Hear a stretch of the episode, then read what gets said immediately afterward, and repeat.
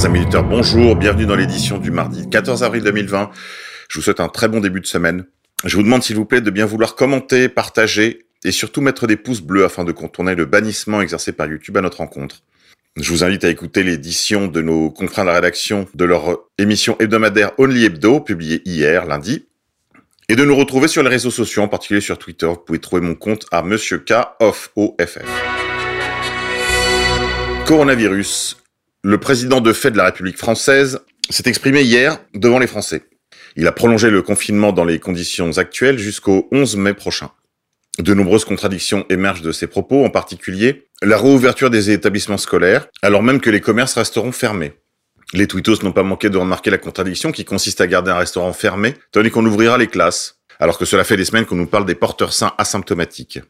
Où est la logique?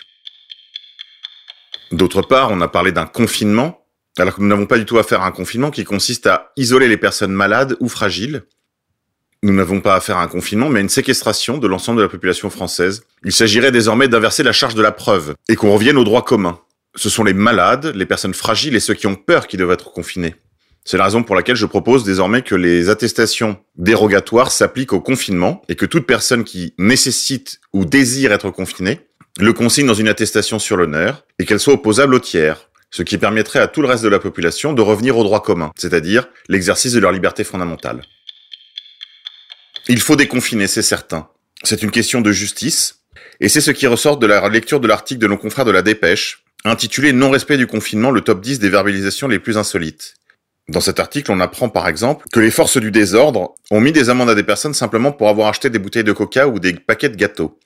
Or, selon le ministère de l'Intérieur lui-même, il est interdit aux forces de l'ordre de juger du caractère nécessaire ou d'urgence d'un produit à partir du moment où il vient d'un commerce qui a le droit d'être ouvert.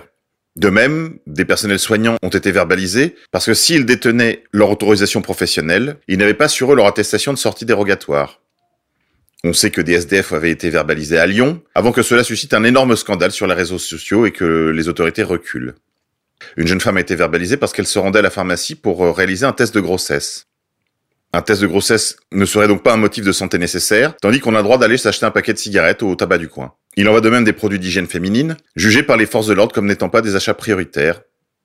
De même, on apprend qu'on a le droit de faire de l'activité physique une heure par jour, mais pas en jean. Bref, il est temps de sortir du confinement. Injustice. Oui, il est temps de sortir du confinement, on apprend par exemple qu'il ne s'applique pas uniformément à tous. Ainsi, le patron du MEDEF, Geoffroy Roux de Bézieux, ne respecte pas le confinement. Il s'est installé avec sa famille au Croisic, en Bretagne, et continue à se déplacer vers Paris. Et il n'est pas le seul dans ce cas. C'est en tout cas ce que nous apprend Ouest France, qui selon ses informations, le président du MEDEF, qui a trouvé refuge en Loire-Atlantique avec sa famille, se rend régulièrement à Paris pour y travailler.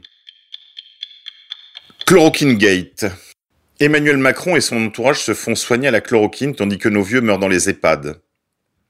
Guilhem Rivassi est journaliste et directeur des rédactions du groupe La Provence. Hier, il tweetait je vous le dis, je le tiens d'un ami dont la fille travaille là-bas. Macron est venu à l'IHU, non pas pour voir le professeur Raoult, mais pour rendre visite à sa belle-fille hospitalisée en secret qui était arrivée en hélicoptère. Un informateur secret a appelé la rédaction. Ce journaliste expérimenté nous apprend donc que la dernière visite d'Emmanuel Macron au professeur Raoult et à l'IHU de Marseille n'était pas mue par la volonté de réhabiliter le professeur Raoult et son protocole, mais par le besoin qu'il avait de faire soigner une proche, la fille de Madame Trogneux, avec un protocole dont il a la certitude qu'il la guérira. Deux poids, deux mesures. Tandis que l'oligarchie se soigne à la chloroquine, nous autres gueux, on est bon pour crever ou rester confinés. Sur le site Need to Know de J. Edward Griffin, vous trouverez un document émanant de la Fondation Rockefeller, publié en 2010 qui prédisait comment une pandémie pouvait être utilisée et servir d'excuse à l'établissement d'un pouvoir autoritaire global. Ce qui nous arrive actuellement a donc bien été conspiré par l'élite oligarchique mondiale, au nombre desquels il faut évidemment compter euh, des personnalités qui se sont distinguées ces dernières semaines dans le cadre du Covid-19, telles que Bill Gates et sa fondation, ainsi que l'Organisation mondiale de la santé qui semble être au cœur de ce dispositif. N'oubliez pas que les objectifs de cette euh, pandémie restent la prise de contrôle totale et le et probablement la vaccination forcée, incluant une puce de la taille d'un grain de sable, contenant un identifiant unique, conformément à la technologie RFID. Dans le même temps, l'Organisation mondiale de la santé parle de venir saisir des personnes en raison de leur affection au Covid-19. Et cela dans leur publication tout à fait officielle. Est-ce que ce projet concerne nos enfants? Remède. Un nouveau traitement au Covid-19. Une brillante Française, le docteur Sabine Palliard-Franco, exerçant en Isère, s'est distinguée par son indépendance d'esprit et sa capacité à trouver des solutions.